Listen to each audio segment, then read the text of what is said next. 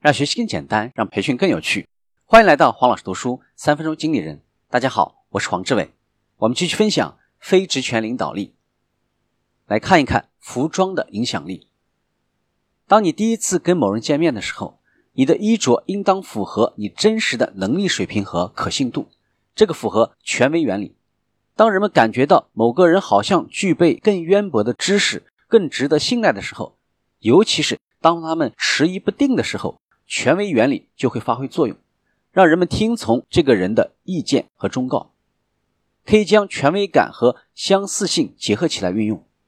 如果场合时机合适，你可以采取和对方相似的穿衣风格，但是呢，要往上提升一个级别。比如说，你要去一个大家都穿的比较休闲的办公室，那么你可以打上领带或者穿一件西装。不确定的说服力，人们一般都会预料到专家对自己的看法肯定是非常确信的，所以当专家流露出不太确定的感觉的时候，人们的注意力反而会被吸引过去。人们很容易认为说话的时候不应该流露出一点犹豫和不确定，因为这会严重损害说话人的说服力。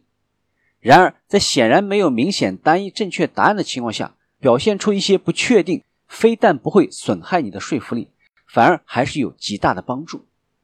因此，当商业顾问希望说服决策者的时候，与其把轻微的不确定感掩饰起来，还不如明明白白的表现出来，因为这实际上会让他显得更有说服力。当然了，我们假设这位顾问的话是很有道理的。中心位置的影响力，人们不但会认为坐在中间的人比较重要。而且不大会注意到他们犯错。如果提出议案的人是你，那么你可以做的提升影响力的小的改变就是走过去，坐到中间的位置上。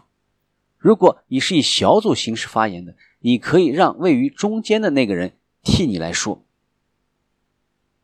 今天的分享就是这样，请关注黄老师读书，每周您都将收到我们推送的黄老师读书的文字版本。给我三分钟，还你一个精彩。我们。下期见。